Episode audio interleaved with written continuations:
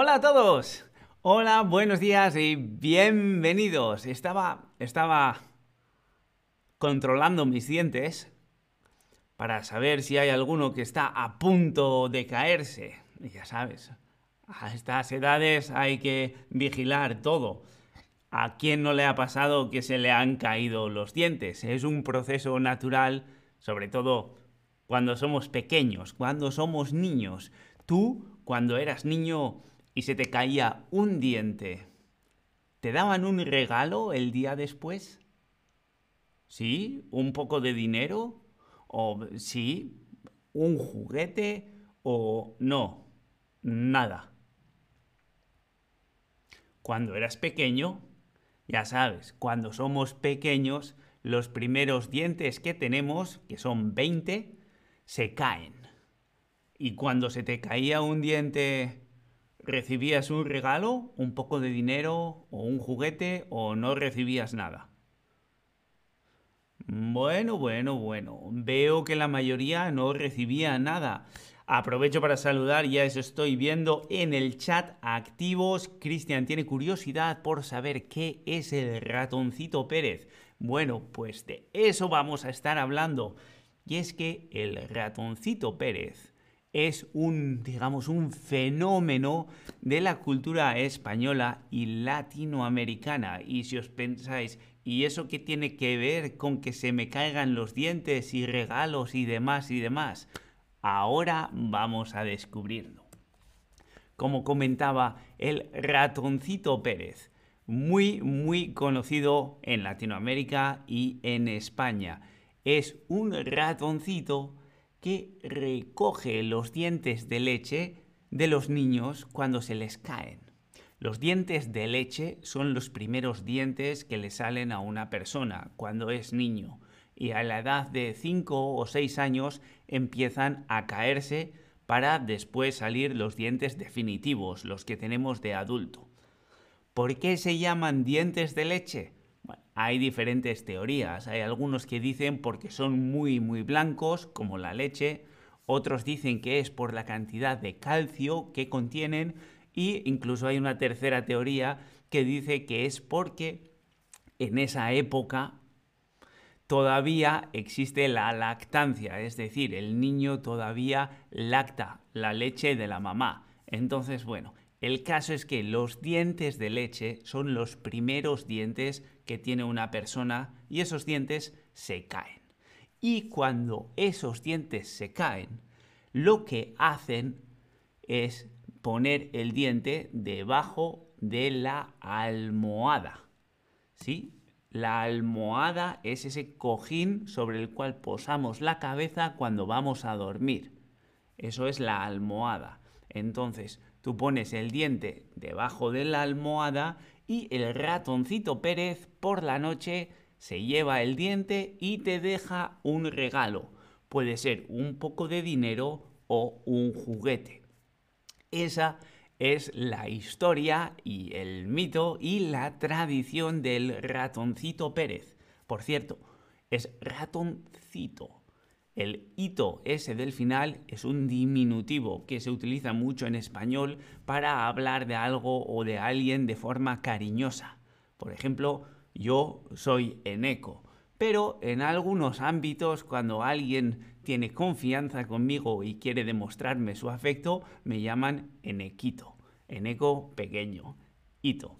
Así pues, ya veis, el ratoncito Pérez recoge los dientes de leche de los niños cuando se les caen y los cambia o deja a cambio un poco de dinero o un juguete.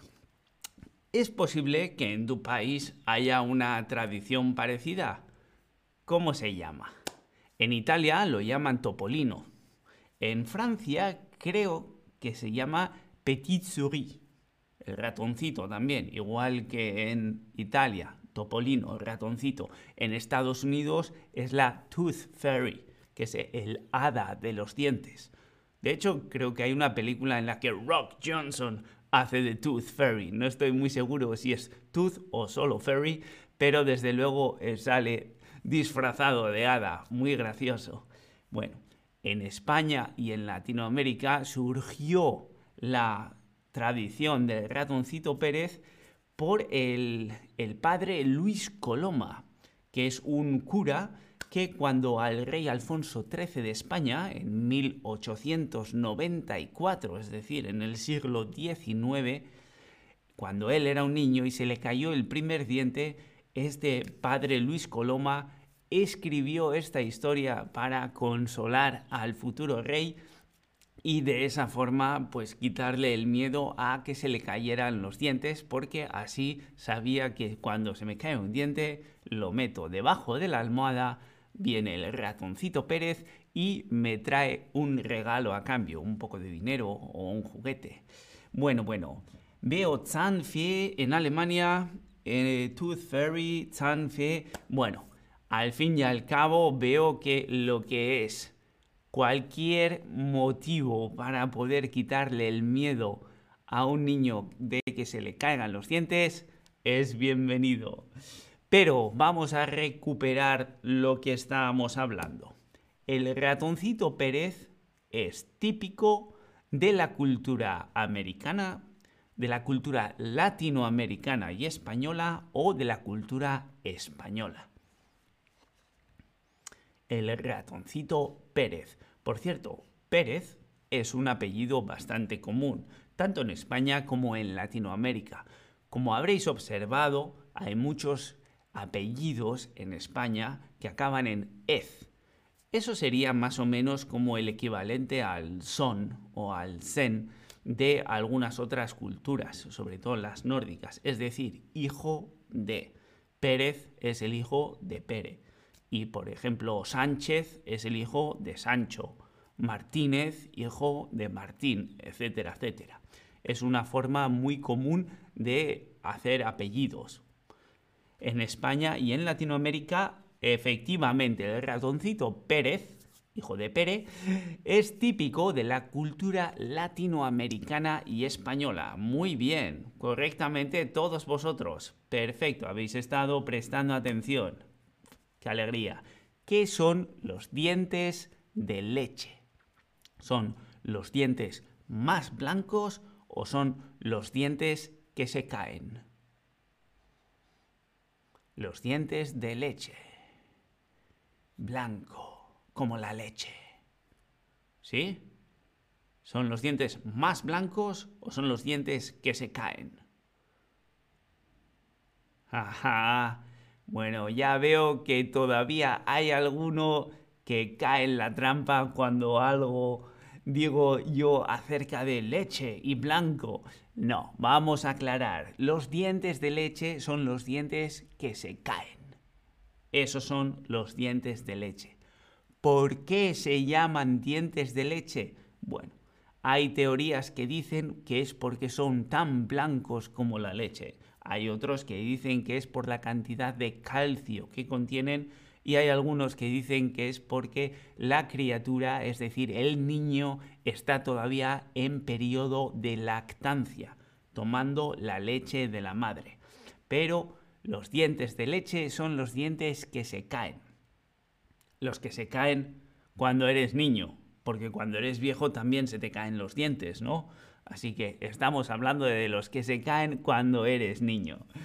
Vamos a ver, otra pregunta. ¿En dónde busca el ratoncito Pérez el diente que se ha caído? ¿Lo busca debajo de la cama, debajo de la almohada o lo busca en la puerta de la habitación? ¿Dónde busca el ratoncito Pérez el diente que se le ha caído al niño? ¿Dónde hay que poner ese diente? ¿Debajo de la cama, debajo de la almohada o en la puerta? Bueno, ya veo que en esto sí que habéis prestado atención porque es un, es un, es un paso técnico importantísimo. ¿Dónde se pone el diente? Efectivamente, el diente se pone debajo de la almohada. La almohada es donde posas la cabeza cuando te vas a dormir. Y debajo de esa almohada es donde ponemos el diente que se ha caído.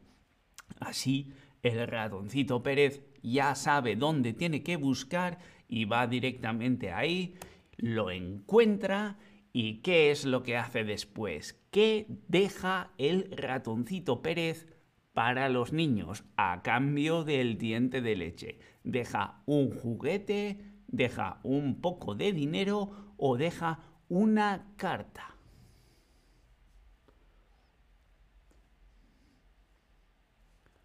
Ajá, ajá. Ya veo que la mayoría os decantáis por un poco de dinero, un juguete. Efectivamente, las dos respuestas son correctas.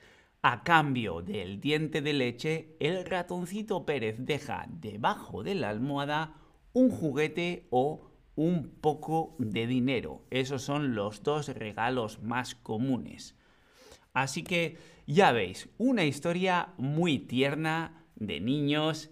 El ratoncito Pérez es el que recoge los dientes de leche de los niños cuando se caen. Muy típico en la cultura latinoamericana y española y busca los dientes debajo de la almohada y deja un regalo o un presente a cambio, un juguete o un poco de dinero. Bueno, Ahora yo me imagino que vosotros tal vez seáis ya un poco muy mayores, ya no sois niños, ya no tenéis dientes de leche, así que seguramente no estáis en situación de tener ventaja gracias al ratoncito Pérez, pero tal vez vuestros hijos o vuestros sobrinos quieran disfrutar de esta excelente historia. Espero que hayáis disfrutado y nosotros nos vemos como siempre en el próximo stream. Hasta entonces, un saludo. Adiós.